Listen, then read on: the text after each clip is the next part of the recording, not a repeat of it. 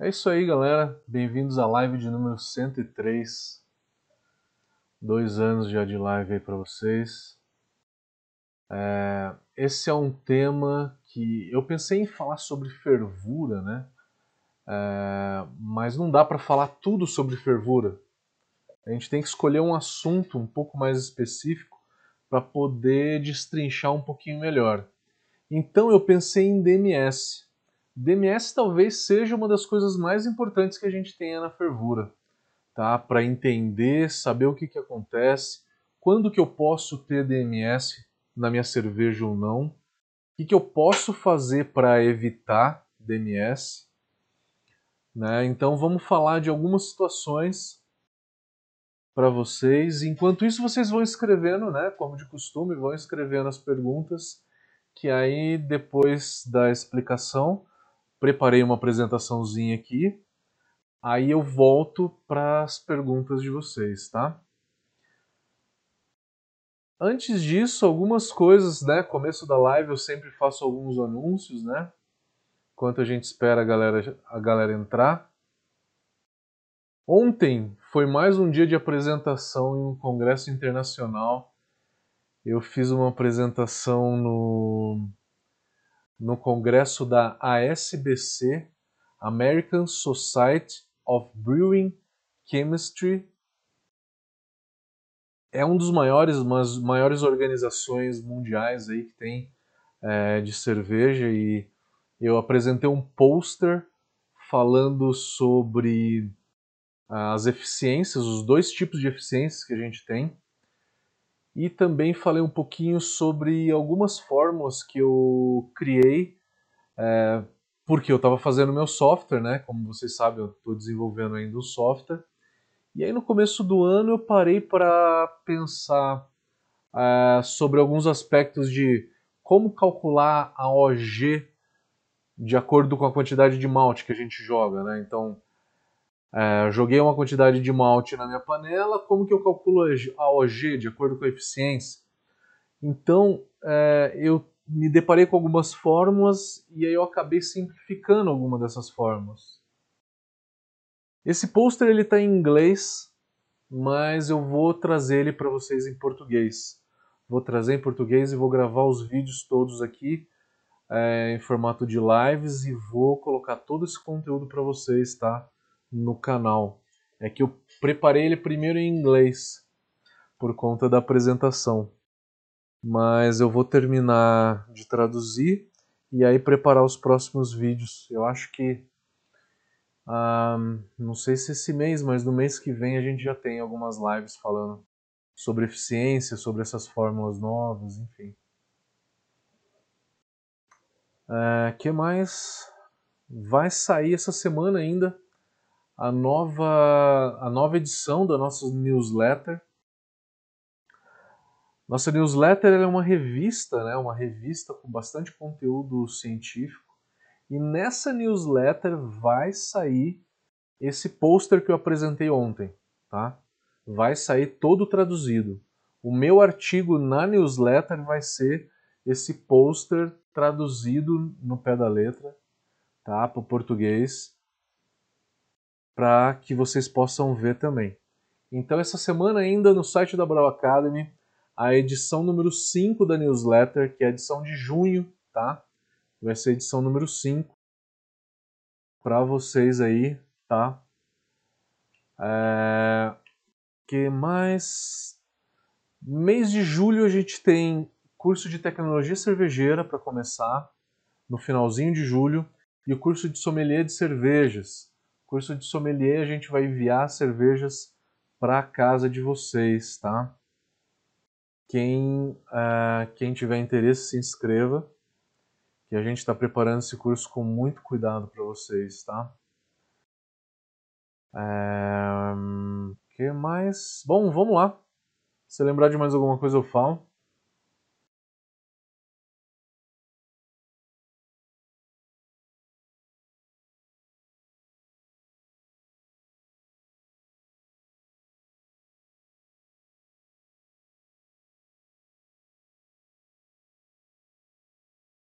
áudio. Tá, áudio do Instagram tá ok. Maravilha.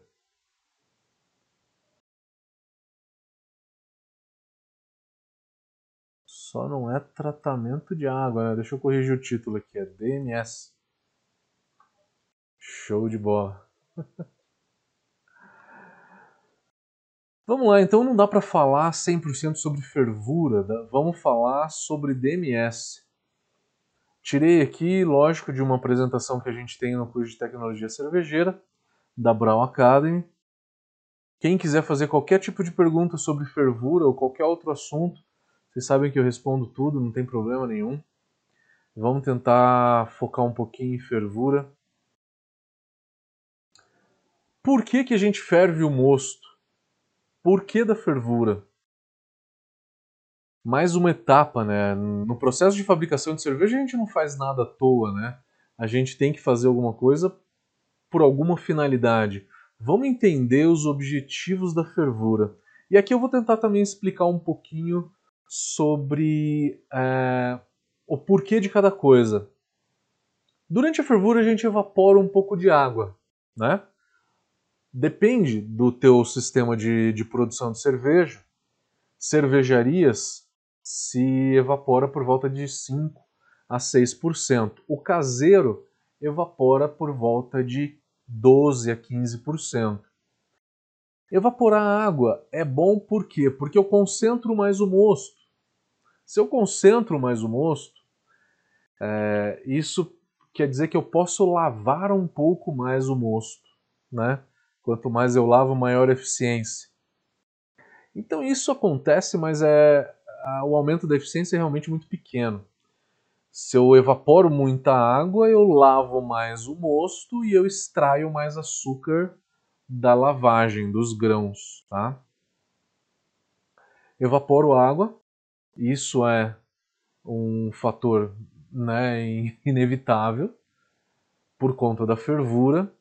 É, tem muita gente que pergunta qual que é a temperatura de fervura. Galera, a temperatura de fervura depende muito da altitude que você está. Quanto mais, é, mais baixo, mais perto do nível do mar, lógico que a temperatura de fervura é maior. E depende também da densidade do teu mosto, acaba alterando um pouco, né? A água é uma coisa, mas você ferver um mosto que tem um pouco mais de açúcar, é, a temperatura acaba aumentando um pouco mais. Uma segunda função da, da fervura é a coagulação proteica. E para que, que eu quero coagular proteínas? Por que, que isso é importante? Para poder reduzir a turbidez da minha cerveja. Essa coagulação proteica acaba coagulando praticamente todo tipo de proteína. Proteína de alto peso molecular são as proteínas de alto peso molecular que dão a maior turbidez, tá? É... E dá, dá mais sabor, tá? Proteína de alto peso molecular dá aquele sabor que a gente chama cerveja de pão líquido, né? Aquela cremosidade. É um sabor de miolo de pão que a cerveja artesanal tem não filtrada, né? A não filtrada ela tem muito mais proteína, que é a cerveja caseira que todo mundo faz. Então, para cerveja comercial é importante você retirar proteínas para reduzir a turbidez. É importante por quê? Por conta do aspecto visual da cerveja. Mas se você é caseiro, já faz cerveja há um bom tempo, sabe que o aspecto visual não é importante e coagular tanta proteína não é tão necessário. Eu posso deixar a cerveja turva, se eu não coagular proteínas, eu deixo a cerveja turva e deixo mais sabor nessa cerveja. Poxa, então é bom, né? Para o cervejeiro caseiro, sim. Mas para a cervejaria que faz um produto comercial, talvez deixar ele de uma forma mais apresentável é melhor. Então isso é meio que um dilema, né? Depende de quem que a gente está falando do caseiro ou de uma cervejaria. Para a cervejaria, bom. Terceiro fator, desnaturação das enzimas.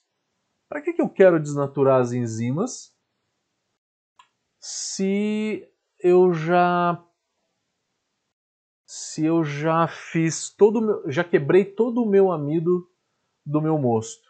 Para que, que eu quero continuar desnaturando as enzimas? Se eu não pasteurizo a cerveja, essas enzimas vão parar na cerveja pronta. E tem muita enzima que eu quero desnaturar. Eu quero realmente desnaturar ela para que não degrade o sabor da cerveja, para que não é, que não deixe a cerveja mais aguada. A pasteurização tem um fator aí de dar esse choque térmico na, na cerveja e também é, desnaturar as enzimas, tá? Isso não é tão importante. Importante sim é a gente eliminar o DMS. E a gente vai focar um pouquinho mais no DMS. DMS é uma flavor que ele tem um aroma de milho cozido, vegetais cozidos, que tem na nossa cerveja e a gente quer eliminar. É durante a fervura que a gente elimina. Eu vou explicar como. Durante a fervura a gente também esteriliza o mosto. Esteriliza o mosto. Isso é bom para quê? Para eu poder jogar, lógico, a levedura lá e não ter mais as leveduras da própria cevada. Vocês sabiam que tem que a cevada tem leveduras? Alguém já fez um kettle sour usando as leveduras do, da própria cevada para acidificar o mosto, ao invés de jogar algum lactobacillus? Tem uma técnica aí, tem uma técnica para fazer isso. E se vocês quiserem é, saber, escreve para a gente aí no chat que a gente pode fazer uma live falando sobre Kettle Sour. Então eu quero esterilizar o mosto, eu quero eliminar a levedura da cevada e eu quero também eliminar qualquer tipo de contaminante que exista. Sexto fator, eu acabo gerando uma caramelização e formação de outros compostos caramelizados, como melanoidinas, por exemplo, que são todas essas são substâncias que dão sabor, sabor adocicado, dá aroma, né, e dá cor ao mosto. Então, quanto mais tempo eu fervo o meu mosto, mais caramelização eu tenho, mais aroma e mais cor eu tenho no meu mosto. Essa talvez seja única, o único motivo para se ferver por um tempo maior do que 60 minutos. Ferver por 90 minutos, ou até para se ferver por. Algumas cervejas belgas fervem por duas ou três horas, para que gerem compostos caramelizados que só seriam formados se eu fervesse por duas ou três horas, por um tempo maior. Algumas cervejas belgas fazem isso, isso não é muito comum, tá? Ferver por 90 minutos, muitas cervejas da, da República Tcheca, as Bohemian Pilsner, geralmente fervem por 90 minutos. E com isso acaba ganhando aquela coloração um pouco mais é, dourada, né? aquela coloração dourada, e deixa a cerveja um pouco mais caramelizada. É durante a fervura que eu faço uma modificação nos alfa-ácidos, isomerizo eles, né? E aí eu consigo tornar eles solúveis e com isso eu dou amargor na cerveja. É a temperatura da fervura que faz essa reação e torna o alfa-ácido solúvel. O tempo de fervura ele é 60 minutos, muito mais por conta da isomerização. A isomerização ela precisa né, de 60 minutos para ter uma boa extração de, alfas, de alfa-ácidos, né, de amargor. Não é a extração máxima. A extração máxima é por volta de 90 minutos. Mas de 60 minutos de fervura a 90 minutos, eu ganho 5% de IBU só. É 5,5%, é pouca coisa. Então não vale a pena. Eu acabo aumentando o meu tempo de fervura em 30 minutos e eu só ganho 5% a mais de amargor. Não vale tanto a pena. Por isso que a gente acaba fervendo por 60 minutos, tá? Para esterilizar um mosto é praticamente instantâneo. Subiu fervura, praticamente esterilizou o mosto. Evaporar DMS. Aí que tá. Vamos falar um pouquinho sobre DMS. Nos primeiros 10 minutos de fervura, vai embora 70% do DMS. 20, 30 minutos de fervura, vai embora 85% do DMS. Só que tem estudos que dizem se eu continuar fervendo por um longo tempo, tipo 3 horas de fervura, eu continuo ainda evaporando o DMS. Isso é verdade. Mas qual é a quantidade de DMS que eu continuo evaporando?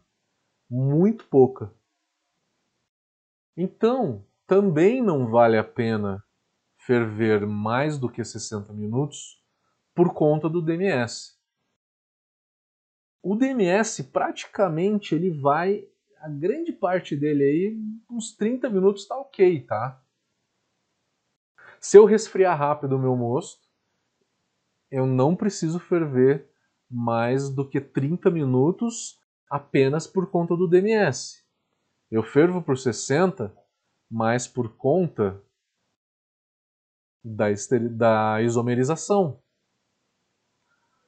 Tá? Mas vamos entender um pouquinho melhor como é que forma o DMS.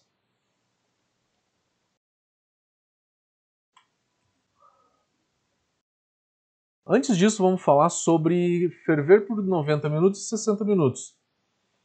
Ferver por 90 minutos dá um amargor 5,2% a mais. Eu coagulo mais proteínas e polifenóis, que as duas substâncias dão turbidez no meu mosto. Formo mais trube com isso. Se eu coagulo mais proteína e polifenol, formo mais trube. E eu reduzo a turbidez da minha cerveja. Com isso, aumento o tempo de prateleira dessa cerveja. Ferver por 60 minutos reduz o pH em por volta de 0,15. Quanto mais tempo eu fervo, menor esse pH. Quanto mais tempo eu fervo, maior a formação de açúcares caramelizados, também de melanoidinas. Caramelo e melanoidina são duas substâncias diferentes. Caramelo tem aquele sabor bem adocicado, né, que a gente conhece, Melanoidina tem um sabor adocicado com uma certa cremosidade, remete um pouco mais a pão italiano. Tá? É um pouco mais cremoso, tem um sabor diferente do caramelo. As duas substâncias são geradas durante a fervura. Ambas, caramelo e melanoidina, também dão cor. São substâncias que aumentam a cor do nosso mosto. Focando um pouco mais no DMS então, que é o assunto de hoje. Dimetilsulfito. Então ele é um composto de enxofre. Se ele é um composto de enxofre, ele é de uma certa forma volátil. Né? Então o, o DMS ele é volátil. Quando a gente vai fazer curso de off flavor, a gente serve o DMS no copo e pede para a galera experimentar o mais rápido possível. Pede para experimentar o mais rápido possível porque ele é muito volátil e se demorar muito tempo ele vai embora. A gente serve, pede para a galera colocar a mão em cima do copo, né? E aí rodar um pouquinho o copo e cheirar para concentrar um pouco mais o aroma. Você prova uma vez, duas na terceira, o DMS ele praticamente foi todo embora. Ele foi muito do DMS embora. Então, só para vocês verem o quanto que é volátil. Se ele é volátil assim, é difícil de ter DMS na cerveja. Só se eu tiver uma fervura muito branda. Vou explicar o como que gera esse DMS. E é, uma outra coisa, tem o DMS, então se ele é volátil, fiz a minha cerveja, tá durante a maturação, né? Já fermentei ela, tá lá na maturação. Tô sentindo DMS na cerveja. Cuidado para não confundir o DMS com o enxofre, que é o ovo podre. Cuidado para não confundir com o diacetil. Se você tem certeza que é DMS, simplesmente borbulhar CO2 embaixo do tanque vai eliminar esse DMS. O DMS e o H2S, que é o enxofre, que é o aroma do ovo podre. Ambos vão embora se você borbulhar CO2, tá? Para o caseiro, se você chacoalhar o balde, né? Ou borbulhar CO2 dentro do balde, né? Se você tem um cilindro de CO2, também vai eliminar, tá? Então, como é um composto muito volátil, esse composto eu consigo tirar da cerveja se eu tiver DMS na minha cerveja. Como ele é formado?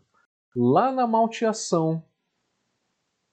Durante a malteação, a gente tem é, a germinação, né? Durante a malteação, a gente tem uma etapa da malteação chamada Germinação. Na germinação, a gente dá água para a cevada e o embrião começa a crescer. Algumas reações ali desse embrião quando ele está crescendo, a metionina com o metil forma o precursor do DMS. É isso que vai estar tá na cerveja, no malte, perdão, isso que vai estar tá no malte em grande quantidade é o precursor do DMS, DMSP, ou sulformetilmetionina, né? É a mesma coisa. Precursor do DMS ou sulformetilmetionina. DMSP é o que a gente mais fala. O malte ele tem DMSP. Ele não tem DMS. Para não falar que não tem, tem, mas é em baixa quantidade. O que ele mais tem é DMSP. O DMSP, pelo calor da fervura, ele se quebra em DMS propriamente dito e homocernina. Homocernina não tem sabor de nada. DMS tem, que é o aroma do milho cozido, né? Aquele aroma de milho cozido, vegetal cozido. Quando vocês abrem aquela lata de milho, né, aquele cheiro, né, aquele aroma de milho cozido. É esse o aroma do DMS. O DMS ele não é, é volatilizado pelo calor da fervura. Ele não é quebrado pelo calor da fervura.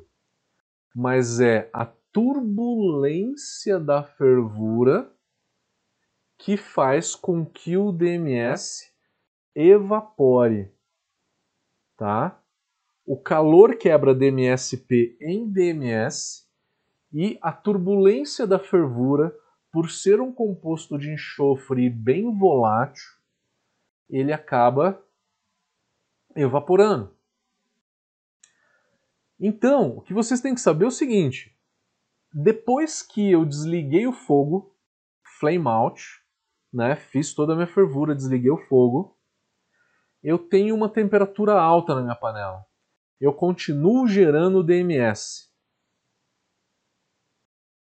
Só que eu não tenho mais a turbulência, então eu não tenho mais a volatilização. O que, que acontece? Depois da fervura, se eu demorar um tempo muito grande para resfriar o meu mosto, e aí eu estou falando de uma temperatura por volta de 80 graus.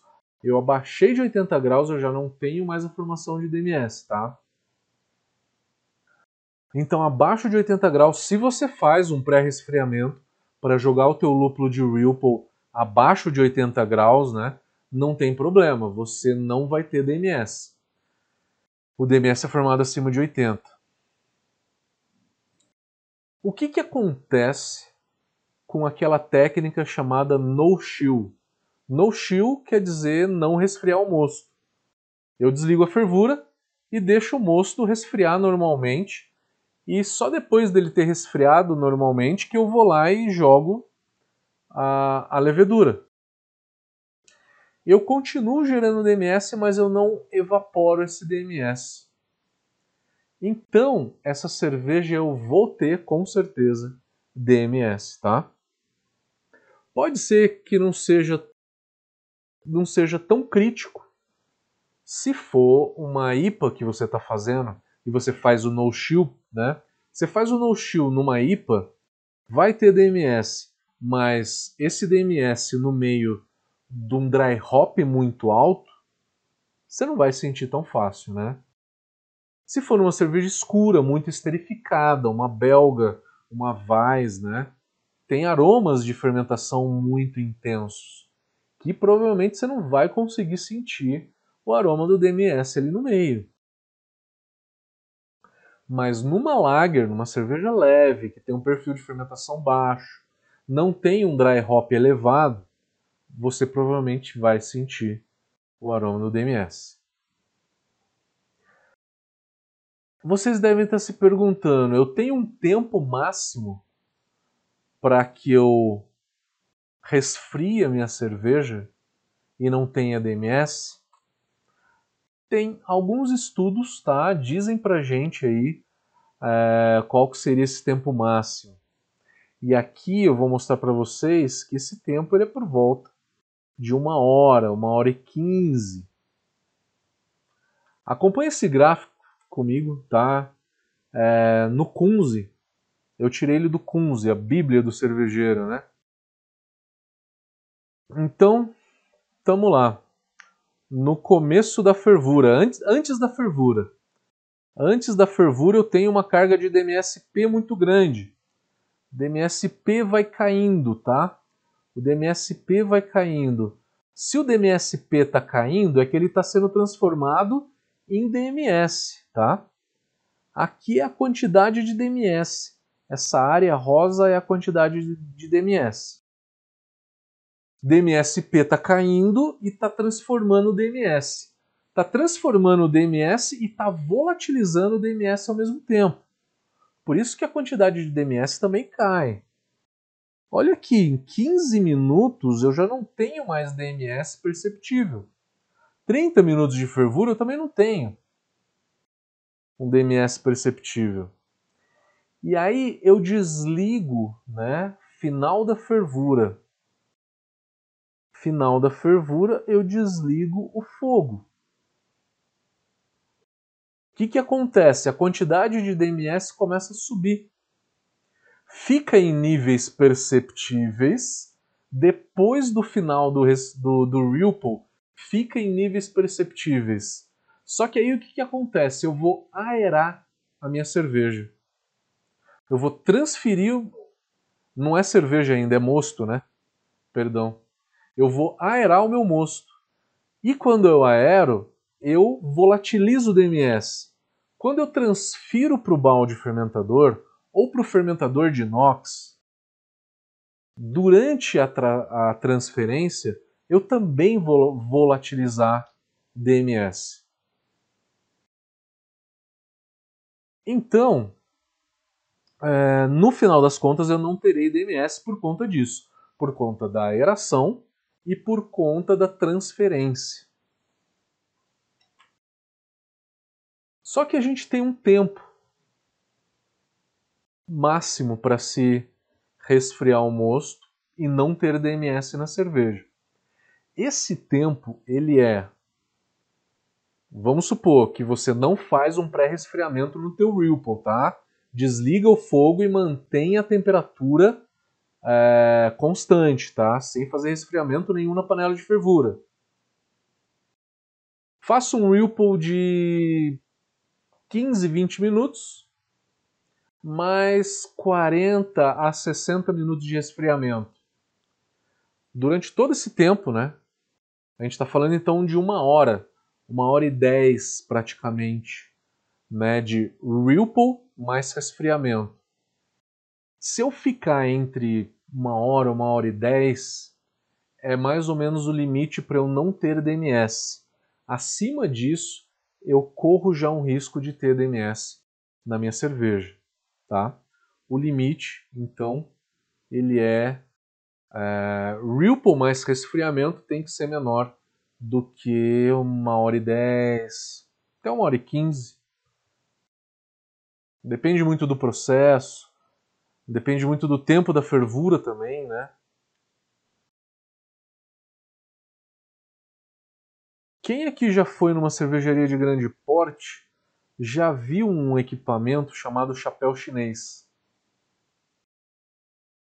O que, que serve o chapéu chinês? O mosto ele vem por baixo, né? E ele bate no chapéu chinês e aí ele abre, né? Ele vem, ele vem por dentro da, pelo meio da panela e aí ele bate no chapéu chinês e o chapéu chinês esparrama o mosto para criar uma área de contato muito grande, aumentando a área de contato do mosto com o ar, vai aumentar a volatilização do DMS. Então, esse é o motivo do chapéu chinês, né? que nada mais é do que um equipamento para é, para gerar uma turbulência, turbulência um pouco maior no mosto durante a fervura que volatilize mais DMS por conta disso, tá? Para ter um chapéu chinês, você precisa ter um, um outro tipo de fervedor, né? É um fervedor ah, interno, né? Que ele, é, ele funciona com camisas de vapor, ou até ser um fervedor externo. A maioria das cozinhas ah, de cervejaria artesanal não tem esse sistema, tá? É mais cervejarias de grande porte. Com isso, chegamos ao final da nossa pequena apresentação. Vamos lá para as perguntas aqui agora.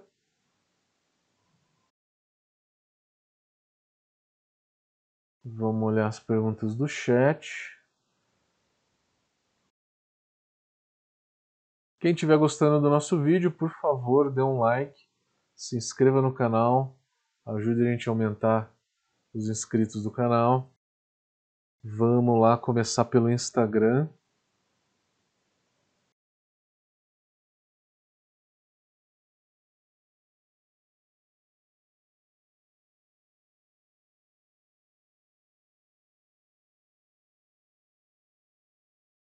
Perdão, eu sempre tenho um problema na hora de visualizar as perguntas do Instagram.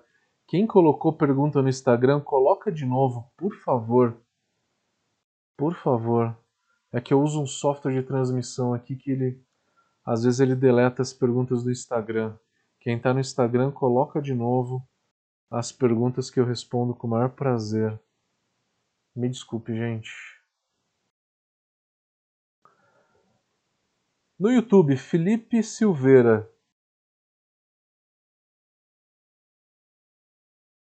Ele está perguntando a partir de qual temperatura acontece a evaporação do DMS. A evaporação do DMS não é pela temperatura, é pela turbulência. Muitos de vocês estão perguntando, então eu tenho que ter uma, uma fervura com uma turbulência muito alta? Não, não precisa. Uma leve turbulência já é suficiente. Lembra que eu falei durante a explicação que na hora que a gente fez curso de off flavor, é, durante o curso de off flavor, você serve em cerveja gelada. Serve em cerveja gelada o DMS e você, na hora que você experimenta uma, duas, na terceira vez já foi embora. Então não é a, não é a temperatura que vai volatilizar, mas sim a, a, a, turbulência. E na hora que você faz o curso de off flavor, você acaba chacoalhando, né? Acaba chacoalhando e acaba volatilizando com isso. Legal, Felipe? Ah, o Felipe perguntou aqui de novo. No resfriamento do mosto, qual, qual temperatura eu já posso tampar a panela? Você pode tampar a panela depois do flame out. Não é de acordo com a temperatura, mas depois do flame out. Por quê? O que, que acontece se eu tampar a panela durante a fervura toda? O DMS ele evapora, bate na tampa da panela e volta para dentro.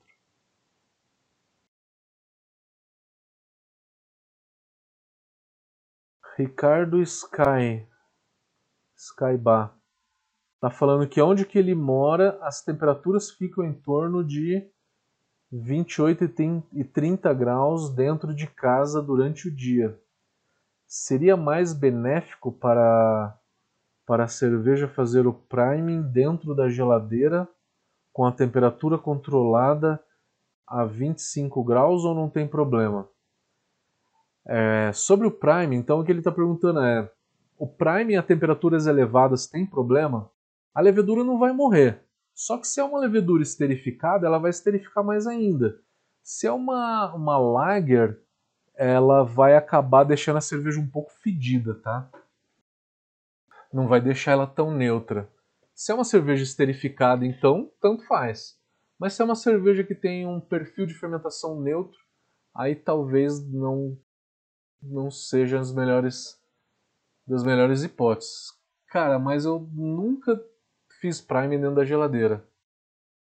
Tá? Para padrão de cerveja caseiro, dá para fazer tranquilamente o, o prime fora, tá? Mas lógico, se você vai mandar a cerveja para concurso, tá? Aí faz esse priming com temperatura controlada. Qual temperatura? A mesma temperatura de fermentação, tá?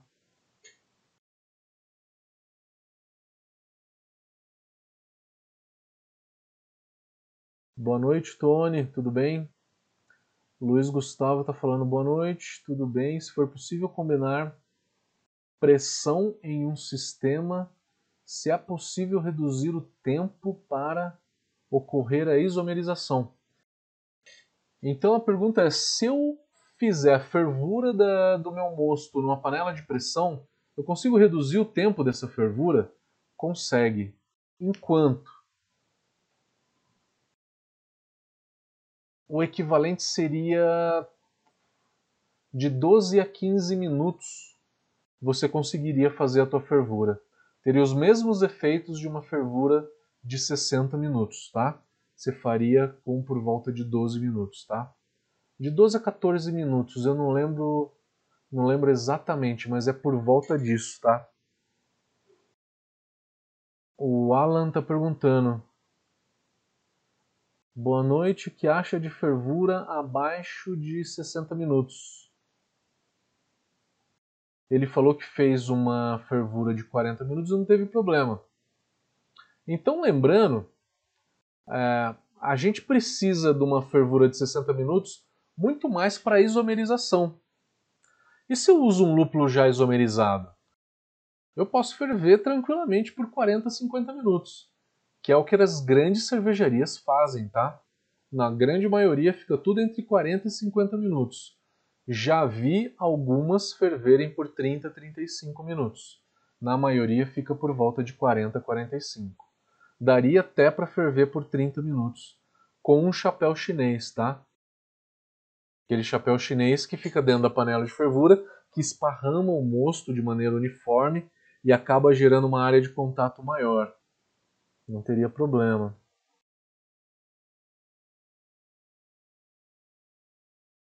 Não teria problema quanto a DMS, né?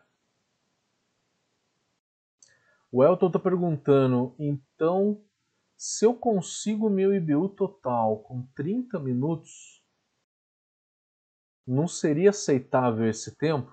Seria. Com certeza seria. Com certeza seria. É, Interessante, né, esse assunto, né? Eu acho que é legal para a gente desconstruir os dogmas que a gente tem, né? Que tem que ferver por 60 minutos e ponto final. Não é muito bem isso, né? A gente tem o porquê, né? Vou voltar naquele slide. Acho que aquele slide é interessante, né? Vamos, vamos colocar ele de novo. É um dos primeiros.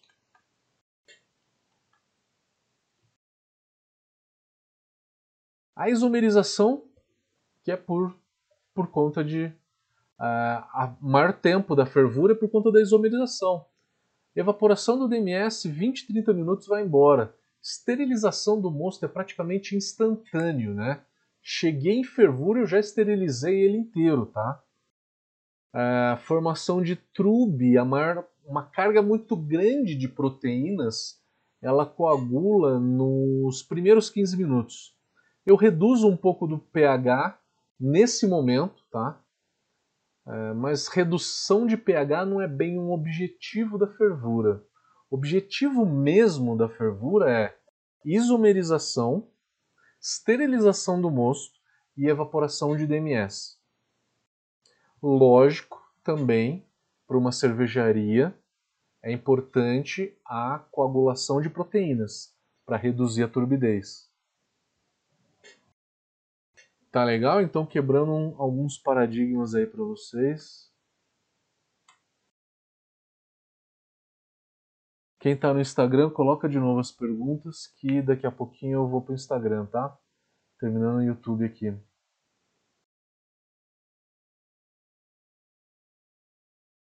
Essa foi a pergunta do Elton. O Alan está agradecendo. Valeu, Alan. Show de bola. Hilton está no Facebook. Tudo bem, Hilton? Beleza? O José Roberto no Facebook está perguntando. Desculpe falar sobre dois fermentos na mesma fermentação. É... Deixa eu ver se eu entendi sua pergunta. O, o que, que acontece se eu jogar duas leveduras? Geralmente, é, uma levedura sobressai a outra em termos de sabor, mas uma levedura nunca é, neutraliza a outra. Quero dizer, não existe cepa de Saccharomyces que solte substâncias que acabe é, que acabe é, neutralizando a ação da outra. O que pode acontecer é que uma fermenta mais rápido ou esterifica mais, e aí o sabor de uma cepa vai ser é, mais evidente do que outra. Também se usa duas leveduras quando uma levedura não atenua muito bem, né? E aí, por exemplo, o T58. Se eu vou usar um T58 para fazer uma tripel, o T58 não atenua muito bem, pode deixar a cerveja doce. E aí eu preciso talvez de uma, de uma levedura neutra para terminar de atenuar. Ou uma levedura que é muito sensível ao álcool. E eu estou fazendo uma cerveja com 10, 11% de álcool. E aí a levedura ela para no meio da fermentação, o álcool acaba atrapalhando ela e eu uso uma segunda levedura para terminar de atenuar essa cerveja. Seria um outro uso né, dessa técnica de usar duas leveduras. Tiago Fadelli está perguntando: você recomenda fervura maior do que 60 minutos? Se sim, quais benefícios? É, lembra que a gente falou comparativo de 60 e 90 minutos? Eu não recomendo acima de 60 minutos, tá? É, acima de 60 minutos você coagula mais proteínas, reduzindo a turbidez da cerveja. Você aumenta o amargor, mas é muito pouco, é 5% a mais. Você forma mais substâncias de cor, substâncias caramelizadas. E acaba deixando ela mais escura também, claro. Ricardo Skybar está perguntando: consegue fazer qualquer assunto ficar de fácil entendimento. Não importa a complexidade. Valeu, Ricardo. Valeu, obrigado, obrigado, cara. Gosto muito, gosto muito de ser professor, cara. Eu te, te confesso, cara, gosto muito. Gosto muito mesmo. Vamos lá pro Instagram agora.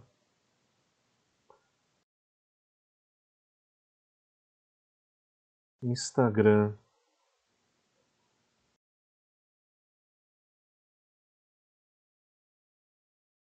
Juninho Desidério, como é que você tá? Saudade de você, meu querido. Quanto tempo? Corredor maluco. Mateus, o DMS não volatiliza na turbulência da fermentação? Volatiliza também. Volatiliza também. Volatiliza também. Bom ponto, tá? É, aí depende da intensidade da fermentação, né? Fermentações mais intensas acabam volatilizando mais ou menos, né? Depende da intensidade. Evandro está perguntando: quando o equipamento tem a tampa cônica na panela de fervura, a água evaporada volta para dentro e diminui a eficiência. É, o Evandro está perguntando aquele em cervejaria você tem aquela tampa cônica, né? Onde que a água e o DMS bate é, e aí escorre, né? Escorre, cai numa canaleta e isso vai para fora da panela de fervura. Então a gente chama essa canaleta de coletor de DMS. Todo equipamento tem, tá? Digo, 95% dos equipamentos tem isso, tá? Que tem essas tampas cônicas, tem esse coletor de DMS. Se o teu não tem, puxa a orelha do fabricante, tá? Pede para ele colocar. Então acaba voltando só a água. O DMS é, ele é tirado por esse coletor, tá? É uma calha, é uma calha bem pequenininha, tá? Que acaba batendo nela e aí sai para fora da panela. Tem um furinho para fora do cone que sai. Coisinha bem simples, tá? Os equipamentos todos têm isso. Cerveja Nib. Como manter proteína de médio peso molecular na fervura? A quantidade que resta depois da fervura já é o suficiente para dar retenção de espuma. É, quanto mais eu fervo, mais eu reduzo a quantidade de proteínas, né? Então é não ferver tanto, não fazer parada proteica. É, você pode também aumentar a quantidade de proteína jogando carapios, né? Carapios é um malte que tem bastante proteína, ou qualquer malte de seis fileiras. É, pode ser pode ser um Pilsen seis fileiras, um Pale Ale seis fileiras. Todos eles têm mais proteínas. Malte de trigo tem mais proteínas também. Cerveja Nib. Ferver por 90 minutos evapora mais água do que ferver por 90 minutos? Sim, com certeza. A taxa de evaporação ela é por hora, tá? Então, geralmente se fala, né, em, em taxa de evaporação por hora, tantos litros por hora ou um percentual de evaporação por hora, tá? É sempre por hora a taxa de evaporação. Com certeza. E aí a outra pergunta dele é se aumenta a OG. Aumenta a OG, com certeza.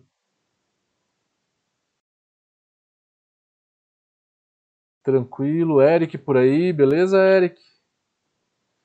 Cerveja Nib, qual a relação entre eficiência e rendimento? Eficiência e rendimento é a mesma coisa. A mesma coisa. A diferença de todas as eficiências é é, você tem diversas medidas de eficiência durante o processo todo, né? A eficiência mais comum, ela se chama eficiência de braçagem, que é a quantidade de malte que eu usei até o final da fervura. Eu meço então o volume que eu tenho no final da fervura e a densidade do mosto no final da fervura. Tá? Então é o malte é, comparado com é, o volume de mosto e a densidade do mosto no final da fervura. Isso é o que a gente chama de eficiência de braçagem. Isso é quando lá no software você vai lá e coloca eficiência. É essa eficiência, a eficiência de braçagem, medida no final da fervura.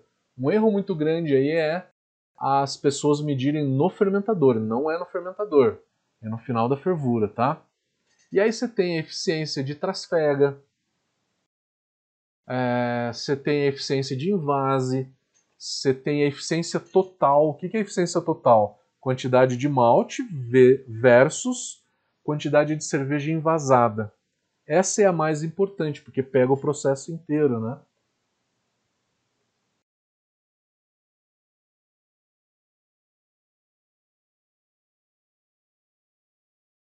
Eu vou falar bastante de eficiência ainda, galera.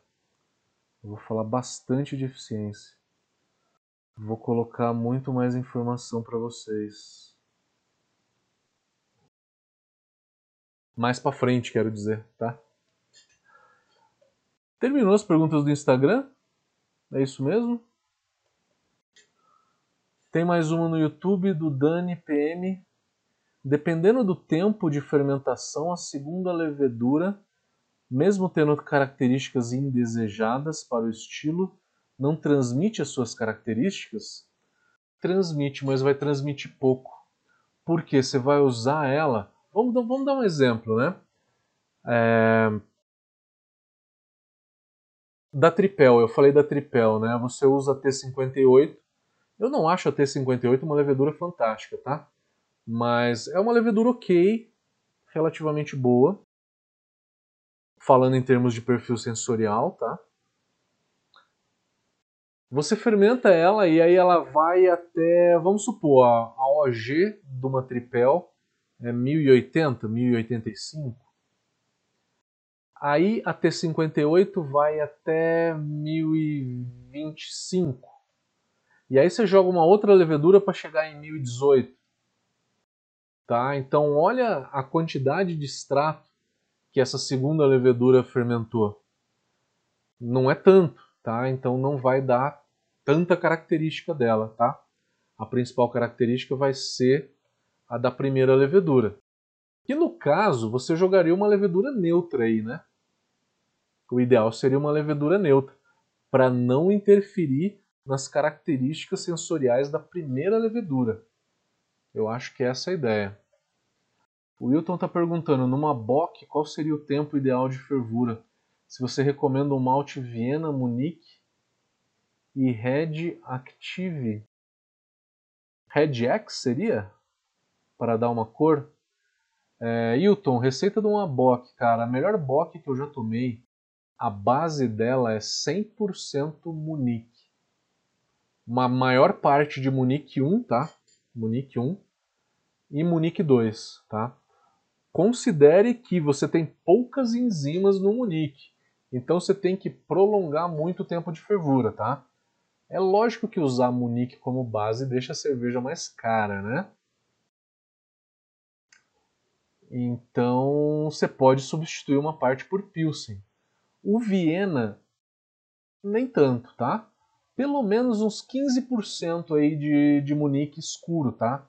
O Munique cor 25 EBC, tá? com a cor mais escura. Pelo menos uns 25% de uns 15% de Munique, Munique escuro, tá? Que é o Munique normal, né? Aí você viria com é... você pode usar um pouco de caramunique aí, não muito para não dar muita astringência para essa cerveja, tá? E não deixar ela muito doce. Aí tem gente que usa um pouquinho de malte torrado que é só para levantar a cor. Meio por cento de malte torrado, tá? Você faz uma excelente bock. Obrigatoriamente, então, 15% de Munique, cara Munique uns 5 a 7% e meio por cento de malte torrado. O resto, ou Munique 1 ou Pilsen, tá? Acerta a cor dela e manda ver. Cerveja Nib. Quando a eficiência da abraçagem está ok, mas a eficiência da cerveja em vase está baixa, o que você acha? Se você tem uma eficiência de abraçagem ok, mas a eficiência de invase está baixa, você está tendo muito perda na, na hora do invase. Você é cervejaria? Se você for cervejaria, talvez o que você mais tenha de perda seja no fundo do fermentador. Tá? No fundo da, do fermentador, muita purga, então tem que dar uma olhada melhor como que são as purgas que você está fazendo no fermentador, está jogando muita cerveja fora. É, na hora de começar o invase, você perde cerveja na mangueira para chegar na enchedora, né? Então tem, tem que analisar com cuidado aí tem que olhar um pouquinho melhor. O Evandro está pedindo uma dica para fazer uma Rye IPA. Rye IPA, Evandro, eu colocaria 25 a 30% de centeio. Não joga muito mais do que isso, porque o centeio ele é meio picante, tá? Ele é pesado e ele não, não fica tão bacana. É, precisa de uma coloração meio caramelo, tá? Você pode usar um caramunique ou um cara rye. Cara rye é um é um centeio caramelizado que tem a mesma cor do caramunique. Então, de 25 a 30% de centeio e um cara rye aí por volta de uns 7% ou caramunique também por volta de 7%. Aí a base você que escolhe, faz Pilsen ou faz Pale, Pilsen mais Munique, Pale mais Munique, tá? Ela tem que ser um pouco caramelizada, tá? Não deixa ela muito caramelizada não, tá? Porque senão o centeio some. Eu tô falando do, do malte, né? Que eu acho que é a principal dúvida da galera. A lupulagem é a lupulagem de IPA, né? O Wilton... A pergunta do Wilton é sobre a boca, eu já respondi.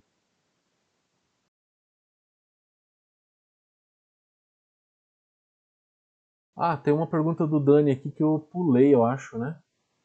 Estou fermentando uma cerveja de alto teor alcoólico com levedura neutra. Para terminar a fermentação, se eu entro com uma levedura belga. O que, que acontece? Se você entrar com uma levedura belga, em cima de uma levedura neutra, vai esterificar, né? A primeira levedura ela foi neutra. Se você entrar com uma belga, uma levedura belga vai esterificar. A segunda levedura tem que ser neutra também. O corredor maluco tá falando para colocar 20% de centeio. 20% é o mínimo. 20%. Quanto mais caramunique você colocar, mais centeio você tem que colocar para equilibrar o sabor do caramunique com, com o do centeio. Se você fizer a raipa um pouquinho mais clara, aí joga menos centeio, por volta de 20 a 25%. Gente, acho que acabaram as perguntas. Acabaram as perguntas da live de hoje.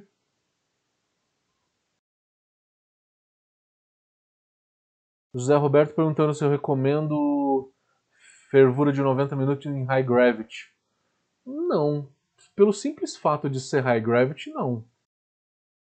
Você pode fazer uma high gravity com 60 minutos tranquilamente. Tranquilamente, tá? Beleza, galera? Vamos terminando por aqui então. Espero vocês na próxima semana. Toda terça-feira às 20 horas estamos aí para falar um pouquinho de cerveja para vocês. Valeu, galera, por mais um por mais uma live. Tamo junto. Quiserem dar sugestões de lives aí, por favor, escrevam nos comentários. Eu eu guardo todas elas, tá, galera? Sugestões são bem-vindas. Valeu. Valeu, galera. Até.